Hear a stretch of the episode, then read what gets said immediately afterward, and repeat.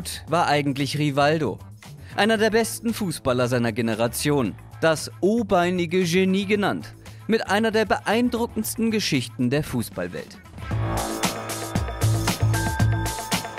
Rivaldo Vitor Borba Ferreira wurde 1972 in Recife in Brasilien geboren.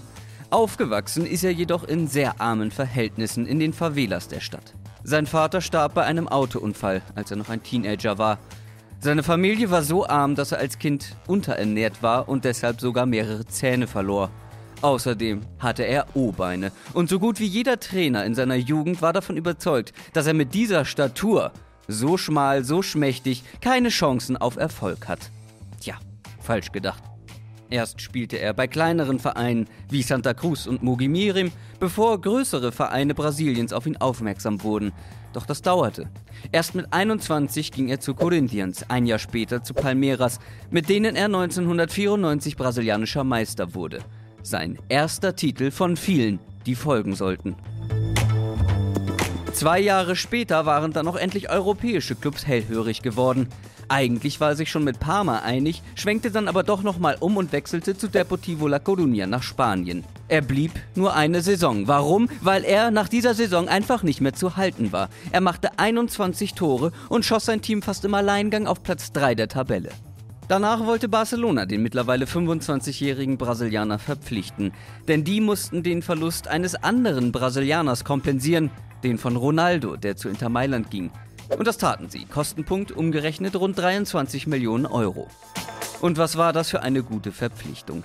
Direkt im ersten Jahr wurde er Top-Torschütze des Teams, Barca wurde Meister und Pokalsieger. Im zweiten Jahr fast das gleiche, Top-Torschütze mit 23 Treffern in der Liga, 14 Vorlagen und wieder Meister. In der gleichen Zeitspanne gewann er außerdem mit Brasilien den Confed Cup, die Copa America 99 und schoss sein Team mit drei Toren und zwei Vorlagen ins WM-Finale 98, das dann jedoch mit 0 zu 3 gegen Frankreich verloren ging.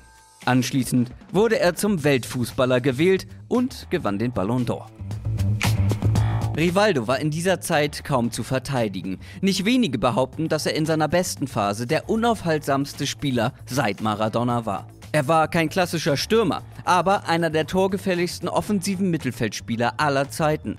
Die perfekte Mischung aus Leichtigkeit und Effizienz. Alles sah so einfach und so schön aus und war trotzdem so zielstrebig groß gewachsen, aber mit einer herausragenden Technik und Ballkontrolle ausgestattet. Er konnte aus der Distanz abziehen oder seine Mitspieler in Szene setzen. Außerdem war er einer der besten Standardschützen seiner Zeit. Einzige richtige Schwäche, sein rechter Fuß. Unsterblich machte er sich aber erst nach der Jahrtausendwende. Zum einen, weil er den wohl besten Hattrick aller Zeiten schoss.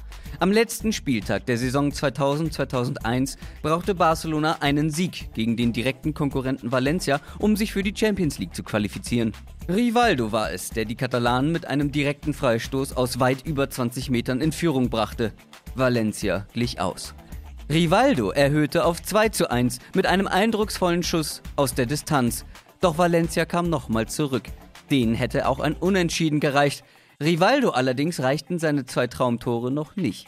Kurz vor Spielende nahm er einen Ball an der Strafraumkante mit der Brust an und traf mit einem der schönsten Fallrückzieher, die die Welt jemals sehen sollte. Wettbewerbsübergreifend kam er in dieser Saison auf 46 Torbeteiligungen in 53 Spielen.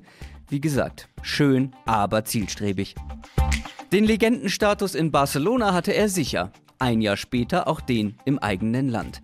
Denn die drei Rs, Ronaldo, Ronaldinho und Rivaldo, waren bei der Weltmeisterschaft 2002 nicht zu halten. Rivaldo traf in den ersten fünf Spielen jeweils einmal, bereitete ein weiteres Tor vor und Brasilien wurde mit einem 2 zu 0 im Finale gegen Deutschland Weltmeister. Anschließend wechselte er ablösefrei mit 30 zu AC Mailand. Auch wenn er in Italien nicht mehr das Niveau vergangener Tage erreichen sollte und schon im ersten Jahr immer häufiger seinen Platz in der Startelf an den jungen KK verlor, gewann er einen weiteren großen Titel. Einer, der ihm noch fehlte. Den in der Champions League.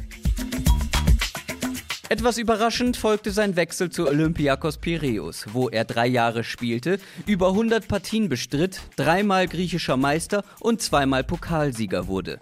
Ans Aufhören dachte er aber noch lange nicht. Es folgten Wechsel nach Athen, zwei Jahre später nach Usbekistan, dann zurück in die Heimat, wo er bei mehreren Vereinen spielte, unter anderem Sao Paulo, dann nochmal, warum auch immer, für ein Jahr nach Angola und zurück nach Brasilien zu Mogimirem, wo er tatsächlich für ein Spiel zusammen mit seinem Sohn Rivaldinho auflief. Beide trafen. Erst 2015, im Alter von 43 Jahren, beendete er seine Karriere und wurde Präsident des Clubs. Was sagt ihr zu Rivaldo? Schreibt's in die Kommentare und wie immer dran denken, das Video zu liken und den Sport 1 Channel zu abonnieren.